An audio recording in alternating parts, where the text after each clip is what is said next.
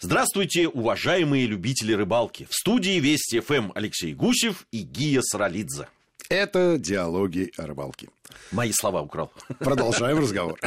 Когда-то я должен был это сделать. Да. Итак, э, сегодня мы решили поговорить о серьезном. Мы о, пром... о промышленности решили поговорить. Не вот тебе рассветы на водоеме, а настоящее ну, я бы тебя рыборазведение. поправил. Мы поговорим не столько о промышленности, сколько о том, как рыбу разводят. Потому что для рыболова важно не только настроение, которое он получает во время рыбалки, но и результат, который, как правило, исчисляется в рыбах. Да, кстати, настроение напрямую иногда связано вот именно в этом исчислении. все зависит от того человека, который на рыбалку пришел. Да, многие действительно приходят за рыбой. И чем больше рыбы ты с собой унесешь, тем выше твой собственный... Можно я тебя поправлю? Все-таки чем больше поймаешь. Мы же за то, чтобы потом ее отпускать. Ну, давай так. Часть хотя бы. В общем, в любом случае, давайте поговорим о том, э, как рыбу разводят, где ее разводят и какие способы разведения существуют в мире. И масштабы, кстати, тоже. На самом деле, да, это занятие издревле человеку известно. Ну, самый простой для нас пример – это разведение рыбы в аквариуме. И кто из мальчишек в свое время хотя бы в трехлитровой банке не заводил каких-нибудь гупи или меченосцев? А есть, конечно, масштабы принципиально иные, когда водоемы занимают площадь в несколько десятков, а то и сотен гектаров. И тем не менее являются рыборазводными. При этом э, все, что связано с рыборазведением, на сегодняшний день это весьма популярная вещь. Э, я имею в виду водоемы, на которые можно приехать и за деньги рыбу половить. Ну, и тут, тут же ее изжарить. платники. Так называемые платники. Но это не единственная форма рыборазведения. Существует целая серия водоемов, которые занимаются научным разведением. Есть водоемы, которые занимаются промышленным разведением. Есть водоемы, которые занимаются кулинарным, скажем так, разведением, то есть э, разводят рыбу на продажу. А есть водоемы, где подобные подходы между собой перемешиваются. Такая, Синтез. Такой синтез да, разных понятий. Я предлагаю в этой программе кратенько пробежаться по разным видам водоемов. И если у нас есть видео, то вы можете его посмотреть на телеканале «Диалоги о рыбалке» телеверсия. Ну, а в радиоверсии мы попробуем талантливо и толково Раз... описать. Разводя руки. Ну, ты про научное разведение сказал, это ведь очень интересная вещь. Дело в том, что а, это не только интересное, но и выглядит очень эффектно. А может быть, нам просто повезло. В свое время мы оказались на Рефтинской электростанции, это в Свердловской области. При этом температура воздуха была тогда минус 35 градусов. А вода в коллекторе Рефтинской электростанции не замерзает. И поэтому вот это вот ощущение крепчайшего трескучего мороза Сибирского. Сибирского абсолютно и теплой воды. Оно осталось у меня до сих пор. Хорошо, что с нами был видеооператор. Как он на этом морозе умудрился снять э, те замечательные кадры, которые можно посмотреть, сейчас остается загадкой. Тем не менее, это получилось, это вышло. Но понятно, что при такой погоде на всех окрестных деревьях появляется изморозь, в том числе и на лодках, которые на этой открытой воде стоят все покрыто таким пушистым э, слоем снега. А пользуясь тем, что вода не замерзает там круглый год, их теологи организовали там некое вот свое такое хозяйство – которое занималось исключительно научными целями. То есть они не на продажу эту рыбу производили, не для того, чтобы ее кто-то поймал и отпустил, а просто акклиматизировали разнообразные виды рыб с тем, чтобы посмотреть, как они чувствуют себя в сибирских условиях. Хотя, сам ты понимаешь, вот, они я, далеко не сибирские. Я хотел как раз, ну, с одной стороны, да, понятно, что это удобно, незамерзающего даем там и так далее. С другой стороны, вот э, по поводу научности всего что происходящего. Слушай, ну, их теологи, они, в общем, люди довольно своеобразные. Потому что э, никаких точных знаний у их теологов-то и нет. Да? Они в основном скрупулезно фиксируют какие-то свои наблюдения, заносят в какие-то таблички, считают какие-то глоточные зубы, как чешуйки, внимательно и аккуратно относятся ко всему тому, что можно исчислить и потом записать. А вот э, прикладного значения, на мой взгляд, это не имеет. Ты имеешь в виду прикладного для рыбака для сейчас? Для рыбака, конечно. Потому что прикладное там как раз в разведении и так далее. У нас аудитория рыболовная. И, конечно, все от нас ждут каких-нибудь полезных и интересных сведений, которые могут им помочь, в том числе и на рыбалке. Но вот ровно этим э, их теологи и не занимаются. Они занимаются своей научной деятельностью. Перечислю какое-то количество рыб, я не всех помню, которые были в этих садочках. Ну, безусловно, там были карпы а, и сазаны. При этом был там и карп, так называемый китайский, на самом деле он японский. Это такой карп-игрушка хотя размеров большой, такой вот красивый, красный, с черными пятнами, с белыми переливами. Такой декоративный. Декоративный совершенно, да. Так. Были там разные осетровые, при этом там были так называемый Обский осетр, Ленский осетр. Их же достаточно количество большое. Мы-то все привыкли к осетрам, которые живут у нас. Mm жили, скажем так, в Каспийском море, а это значит, что это две реки туда впадают, Волга и Урал, соответственно, вот там они не рестились, скажу так. Наверное, и сейчас кто-то из них пытается не реститься, но вот эти популяции находятся под охраной, и судьба их пока непонятна.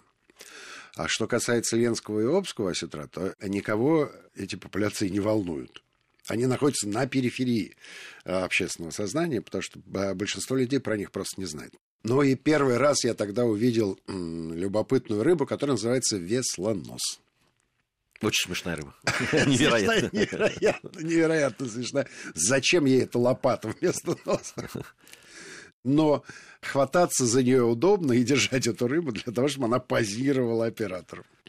Вот такая была поездка. Мы довольно долго говорили с ихтиологом в теплушке, когда пошли отогреваться с этого мороза. Ну, там такой сарайчик был рядом с этим рыборазводным участком, скажем так. И он, насколько я помню, в захлеб рассказывал о том, как, как это интересно сравнивать вот этих осетровых пород, в том числе и веслоносов, что вот а, они вырастают у нас до такого размера. Я говорю, дальше что? А мы отдаем другим их теологам, они у себя, пользуясь нашим генетическим материалом, начинают продолжать исследования. Ну, глаза у человека горели. Я понимаю, что он, он реально занимался делом, которое ему очень нравится. Но я до сих пор не понимаю, что это за дело. Поэтому предлагаю перейти к более, более понятным вещам, к более промышленному понятным, разведению. Для нас вещам.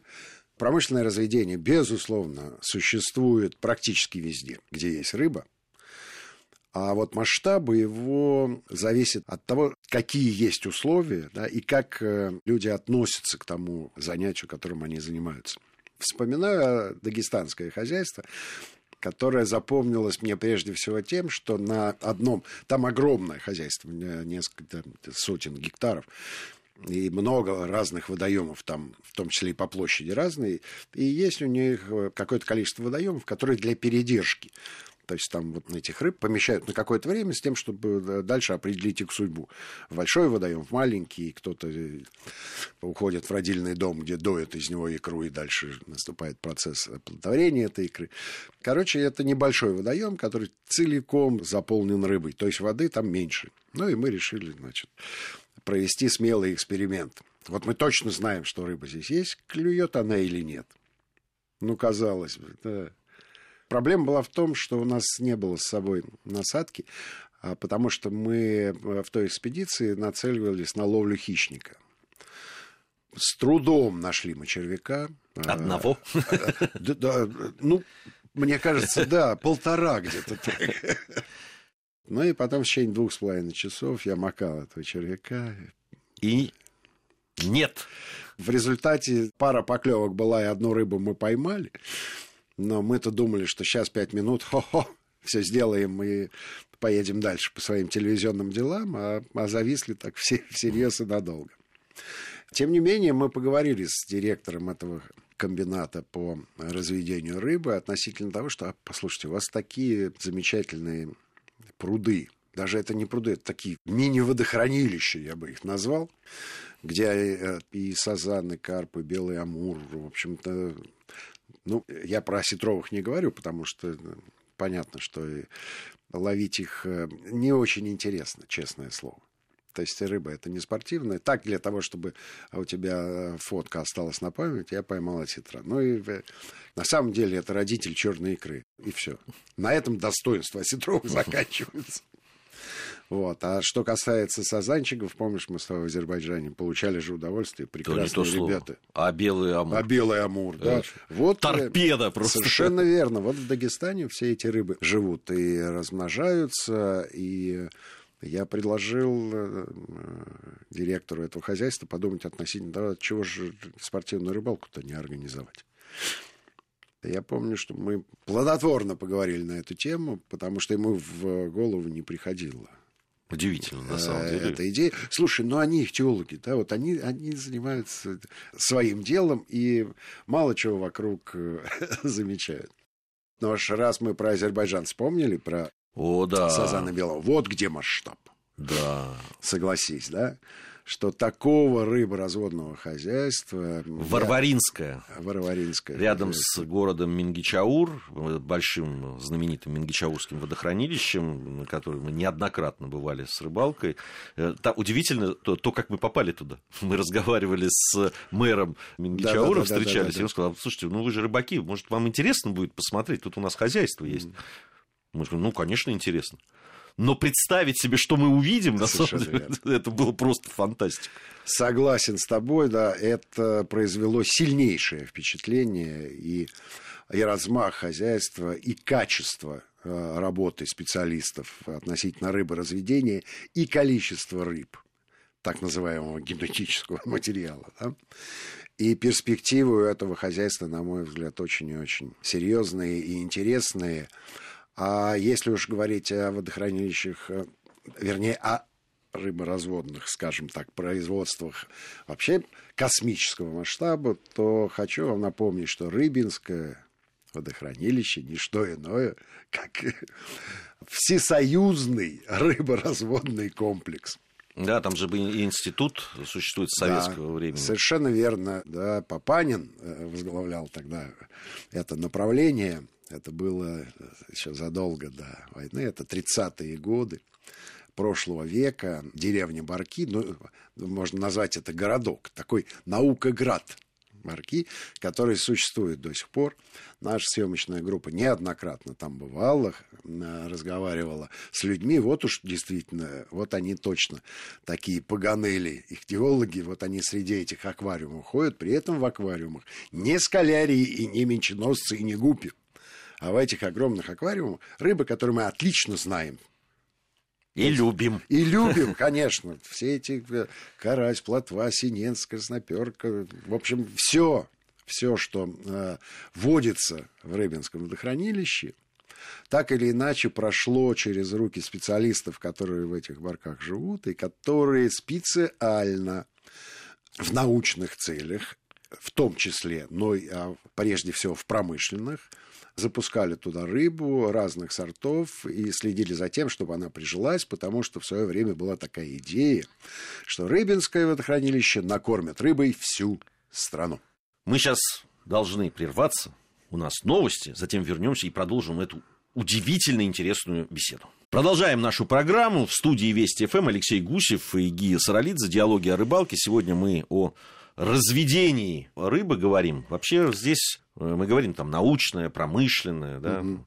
разведение, народно-хозяйственное, как вот про рыбинку да, говорили. Да. На самом деле ведь здесь очень все интересы сходятся. Важно, чтобы рыба была. Ну, конечно. Кому-то важно, чтобы она была на столе, кому-то важно, чтобы она была в э, водоеме. Но здесь мы все за то, чтобы рыба была, конечно не секрет, что рыболовы не то чтобы наносят вред, они просто изымают рыбу. Да, и хотелось бы, чтобы эта рыба каким-то образом восполнялась. Глупо требовать это от рыболовов. То есть прежде чем поймать рыбу, давай-ка ты с собой две живых принеси, выпусти, потом лови сколько угодно. Хотя хороший ход, между прочим, надо подумать над этим на уровне а в любом законодательства. Да, в любом случае, вот эти две рыбки, которые рыболов должен отпустить перед рыбалкой, он должен где-то взять. И а, даже в самых рыбных регионах страны все равно а, люди задумываются над тем, чтобы каким-то образом пополнять вот эти рыбные запасы. В Астрахани наблюдал я любопытную картину, когда на базе, которая специализируется на том, чтобы принимать рыболовов, любителей и обслуживать их, то есть предоставлять им услуги по рыбалке, где они рыбу, безусловно, изымают, задумались над тем, чтобы попутно эту рыбу разводить. Почему я называю это попутным разведением? Потому что человек, который это сделал, смекнул, сообразил, что для того, чтобы разводить рыбу, там особенно-то ничего делать и не нужно. Никаких специальных кормов, не надо покупать малька, не куда-то надо да, ездить и, и заниматься их теологической темой и проблемой. Какую рыбу вот в моем пруду, если я выкопал, можно развести, в каком количестве, чем ее кормить. В Астрахани природа все сделала сама. Условно говоря, если берешь плавни и чуть-чуть огородил их каким-нибудь земляным валом, у тебя появляется совершенно естественный водоем, немножко искусственного происхождения. Но, по крайней мере, тебе не нужно завозить туда комбикорм тоннами, да, и кормить рыбу по расписанию, она прекрасно справляется с этим сама. Она просто оттуда не уходит. Оттуда, а, как, а куда она денется? С этой подводной лодки. На самом деле я немножко лукавлю, конечно, туда завозится и малек. Просто изначальная идея была такая. До раскатов минут 40. А если эти раскаты у тебя в пешей доступности, то есть ты прошел от базы ровно две минуты и оказался на водоеме, который абсолютно ровно такой же, как на раскат. Но при этом ты затратил две минуты и можешь ловить не с лодки, а ходить по берегу. Вот изначально такая была идея она пока еще воплощается в жизнь, потому что за водоемом все-таки надо следить, надо прочищать там какие-то канавки да, для того, чтобы была глубина. Ну и на раскатах ровно такая же история. Ты же не ловишь в первом попавшемся месте. Да, ты ищешь э, где так называемая черная вода встречается с белой, и где есть э, более-менее глубокое место, лишенное растительности, иначе блесна просто перестает работать и застревает. Запомнился этот водоем вот еще чем. Рыбы, которые туда были запущены, в том числе и очень эффектно вели себя на камеру. Была такая переливная труба достаточно серьезного диаметра, с помощью которой, с помощью насоса, вернее, закачивалась вода из э, Ерика в этот водоем. И рядом с этой струей белый амур – вел себя как лосось, идущий на нерест. Выпрыгивает. Эффектно, эффектно резвясь в этих струях. Картинка до сих пор стоит перед глазами, очень очень-очень понравилось мне. Безусловно, мы ловим сейчас там рыбу. То есть э, уже года три прошло, как это мини-хозяйства существуют, э, сазанчики подрастают, карпики подрастают. Замечательная история. Никуда ездить не надо. Единственное, что, конечно, у всех рыболовов есть свое отношение вот к такому культурному. Ну, понятно, да, конечно. Ловить в аквариуме это называется. Да, рыбы полно. Ну, ребята, пожалуйста, ровно с другого берега, то есть пришел там в течение минуты на дикую воду, ну и сиди, лови такого же сазана. Ведь э, сколько людей, столько и мнений. Это правда. Это, Это ровно так же, да, купаться на море или купаться в бассейне. И, как правило, в, в каждый приличный отель, который стоит на море, имеет бассейн. Ну и а дальше, пожалуйста. Хочешь Скажи, так, хочешь. В, в плане нашей программы меня больше всего, знаешь, что привлекло? Все понятно, там, с попутным, с народно-хозяйственным разведением, с промышленным. Но вот познавательное разведение, вот это действительно интригует. тут особой интриги-то и нет. Я думаю, что неоднократно ты попадался, попадал в такие условия. Да и попадался. Если ты помнишь, в 39-м павильоне на ВДНХ были огромные аквариумы, где вот те же самые осетры плавали и смотрели на тебя своими маленькими глазками, а ты на них своими большими. Аквариумы вообще популярная тема. Океанариумы теперь. Океанариумы, да. да, очень популярная тема. А, есть они, сейчас даже в торговых центрах ставят аквариумы, потому что смотреть на рыб эстетически приятно. Радуют они глаз, и не только рыболовов. А с познавательной точки зрения, да, мне запомнился океанариум в Новой Зеландии, который был устроен таким образом, что ты на таком травелаторе едешь внутри этого аквариума. То есть он окружает тебя со всех сторон, в том числе и сверху. А ты просто крутишь головой и смотришь, вау, вот, и там всякие рыбы, которые, а, безусловно, по картинкам-то тебе известны, в том числе и акулы, и огромного размера, но вот так, чтобы увидеть их непосредственно над собой, это хорошая такая яркая, эффектная идея. Запомнился еще аквариум Швеции, в городе Гетеборг, который был устроен вот не так, как в Новой Зеландии, но характерен тем, что там практически каждой рыбе можно было найти свой подход, то есть буквально покормить ее. Специально так было сделано. Ты мог там приобрести за какие-то кроны там корм для рыбы и посмотреть, э, как она себя ведет. Ну, понятно, что больше всего на себя обращали внимание рыбы экзотические, какие-нибудь там из Латинской Америки, из э, Амазонской дельты, которые сразу видно, что они латиноамериканцы. Слушай, ну в завершении нашей программы ты уже произнес это словосочетание кулинарное разведение. Ну, конечно, если уж рыбу разводят, то для того, чтобы потом ее попробовать и съесть. Я приведу два принципиально разных примера относительно кулинарного разведения.